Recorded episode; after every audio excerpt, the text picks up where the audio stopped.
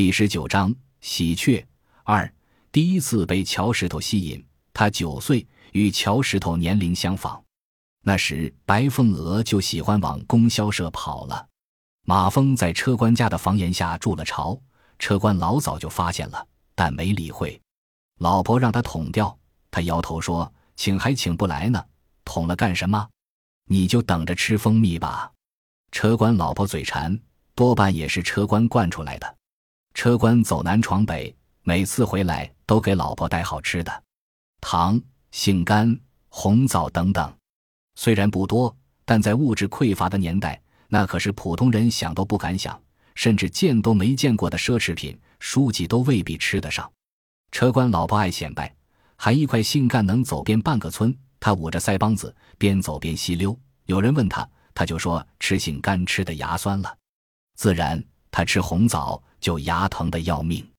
我们家那口子说起车官，他呼出来的气都带着糖味。只有一次，他叫车官牲口，车官打了他，他跑到大队部告状，顺便隶属车官的种种劣迹，如偷卖船鳞、偷卖除草、把马料带回家喂鸡等等。凡是车上拉的，车官都下过手，那些奢侈品皆由此而来。车官被罢免，只留下一个鞭子，没车赶了。车官心慌气闷，就甩鞭子，早也甩晚也甩。自然，车官老婆没机会捂着腮帮子在街上晃荡了。但他吃馋了嘴，没了打牙的，就流哈喇子。车官想方设法因地制宜，惊弄几个鸟蛋，明挖几把酸柳。季节不同，车官给老婆弄回来的零食也不同。马蜂凶猛，出了车官，没人敢打主意。车官老婆听说有蜂蜜吃，就由着马蜂飞出飞进。仲夏的午后，车官老婆嘴巴寡淡，心情烦乱。他让车官给他先弄一小块尝尝。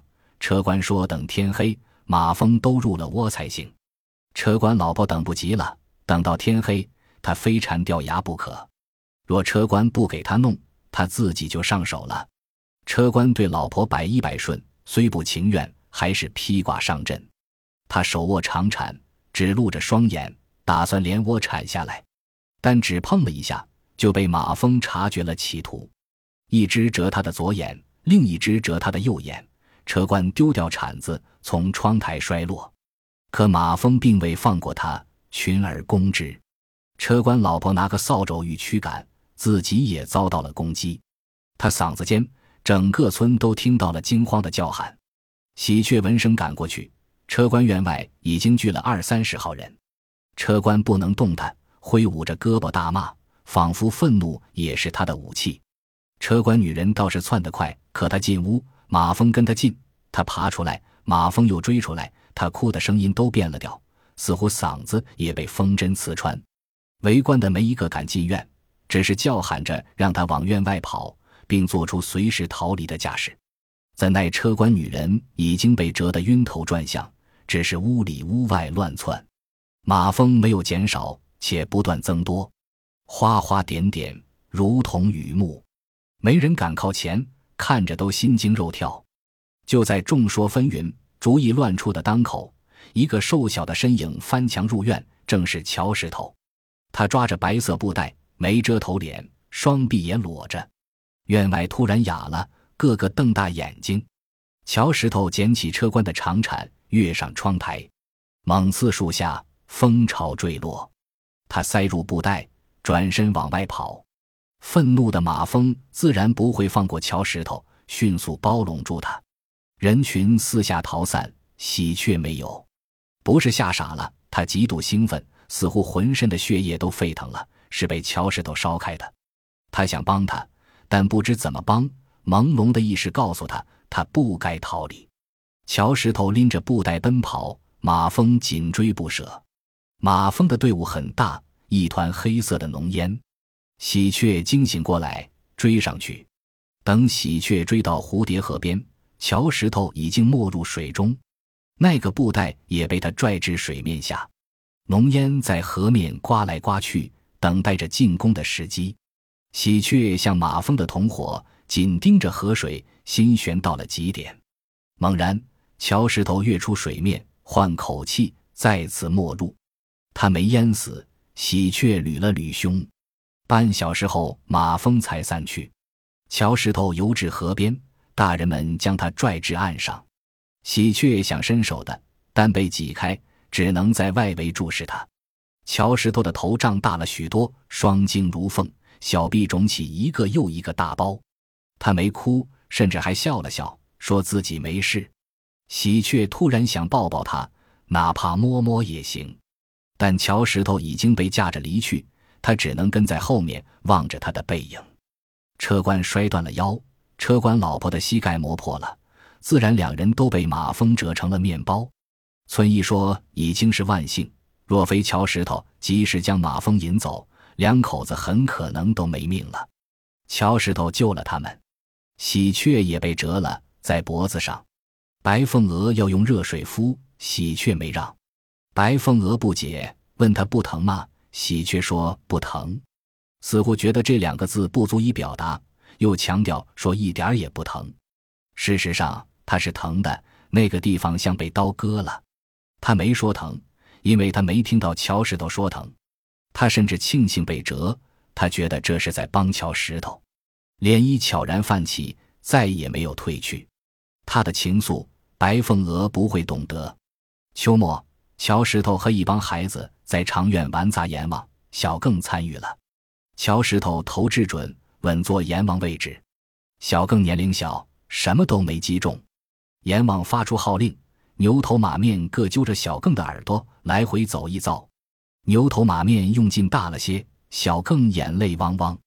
待看见来寻他的喜鹊，洼地哭出声。喜鹊就在长院边上，好一阵了。见乔石头在。他没上前，直到游戏结束。小更的嚎啕让他脸红，不过是玩耍，不是故意欺负他。他抓起小更的手就走，边走边训斥。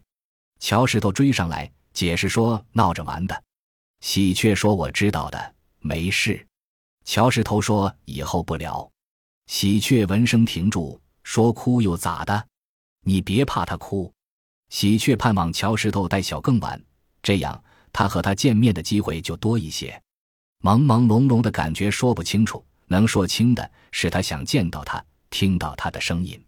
乔石头答应还带小更玩，但小更发怵，只愿意和他年龄相近的孩子玩。就这也常常眼泪吧嗒的。在宋庄，喜鹊和乔石头是最引人注目的。喜鹊因为雕，因为那些围绕着他的喜鹊，因为小小年纪便成为一家之主。而乔石头则因为壮举和他的恶作剧，就在那不久，乔石头单身制服了受惊的马。村里能像车官一样赶套车的人寥寥无几。另外两个虽说能赶，但没车官的本事。无论多么野的马，到车官手里几日就乖顺了。他与马官驯马的手法不同，但同样有效。马和牛不同，牛在张三手里驯服，在李四手里也照样。马不同，只认驯服他的人，因此车官能赶到别人手里就没那么听话。抽一鞭子，他就撂蹶子造反。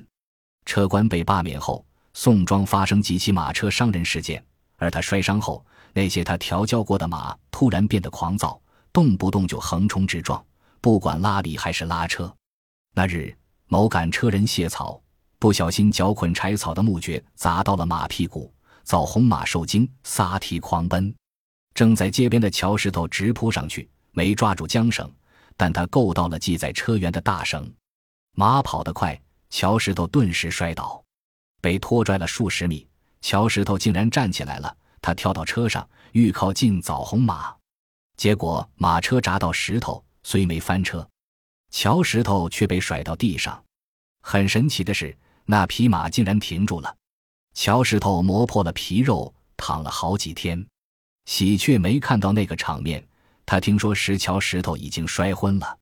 喜鹊心底再次翻滚沸腾，在祖奶门前来来回回的走。有人说乔石头逞能，差点送了命。喜鹊不这么认为，乔石头是了不起的，他不顾性命往前冲。几人有这样的勇气？他还是个娃呢。对乔石头的恶作剧。人们说法不一，有的说他贼点子多，有的说他就是一货油子。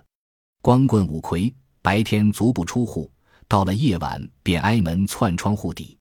据说五魁知道宋庄所有的秘密，因此连队长、书记都忌惮他三分，虽不下的分东西，却不敢少给他。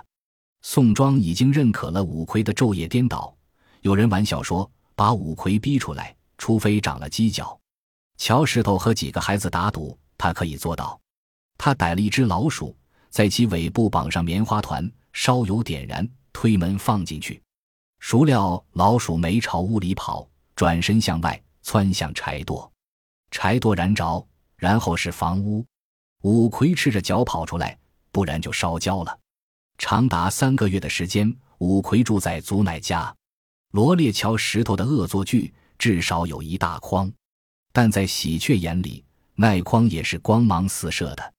阳关敢吗？小更敢吗？如果他们敢做一次，他必定好吃好喝犒赏。喜鹊没与乔石头作战过，有一次他就差那么一会儿。那时白凤娥已经蹲监狱了，一条野狗窜至宋庄，与人追人，见狗咬狗，一时哭喊连天，家家关门闭户，如临大敌。喜鹊也不例外，花志刚被他搂在怀里，仍瑟瑟的抖。喜鹊谛听着街上的动静，判断着野狗窜跑的方向。后来听到狗的哀嚎，乔石头跃入脑海，如同心灵感应。喜鹊叮嘱花志刚别乱动，锁了门，抓上三股叉跑到街上。那条黄狗已经被吊在树杈，尚未咽气，挣扎着哀嚎。果然是乔石头，他的衣服撕破了，脸上也有血迹。他冲喜鹊一笑，说：“没事了。”爱慕并非突如其来。那粒种子早在九岁便在心里扎根，日夜生长。喜鹊明白，那就是爱时，它们不再是孤零零的植物，变身都是蓬勃、强劲，甚至疯狂。成年后，两人见面反不怎么说话了，互相点一下头，嘴巴闭着，眼底却是有内容的。喜鹊相信乔石头懂，虽然夜晚他偶尔会疑惑，也许乔石头没看出来，他该主动些。但到了白日，他便恢复自信。乔石头那么贼，怎么会不懂呢？他终究有些孤傲，太过主动，太过赤裸，那就不是他了。而且，因为杨官的婚事尚无眉目，他必须压着自己。但若乔石头提出来，或打发人提亲，他定会答应，绝不扭捏。后来听说祖乃托人给乔石头说亲，喜鹊急了。乔石头是他的。谁也不能把他夺去，也只有乔石头配得上他。喜鹊没寻媒人，自己上门，他要给自己说亲，也是巧了。祖奶和乔石头都不在，喜鹊悻悻离开，打算晚上再去。那天下午，东坡姓厉的捎话过来，他去了趟东坡，他打算给杨官买个媳妇，曾留话给姓厉的。姓厉的做这个生意有两三年了。如果弄成，他就没了后顾之忧。这次姓厉的带回的是个哑巴，个头不高，长相也很一般，倒是比喜鹊想象的年轻。但姓厉的要价太高，他说女方的父母急等钱用，所以才舍得把女儿嫁到塞外。黄昏时分，喜鹊离开东坡，没谈成。喜鹊并不惋惜，他不是很中意。喜鹊没走大路。直接穿越油麦地，他惦记着给杨官和花志刚做饭。饭后，他要去祖奶家为自己提亲，不能再等杨官了。结了婚，照样可以给杨官说媳妇。喜鹊在脑里演练着说辞，他打定主意，非乔石头不嫁。乔石头娶她，也并不辱没她。他相信，或许是过于专注了，他没察觉到任何可疑。虽然他听到了头顶的雀声。但没嗅出那声音的警示意味，突然被袋子罩住，他也没意识到危险临近，直到倒在油麦地里，他才明白遭遇了不测。他拼命挣扎，大声呼救，也就叫了一声，脑袋挨了重重一击，他登时昏过去。本集播放完毕，感谢您的收听，喜欢请订阅加关注，主页有更多精彩内容。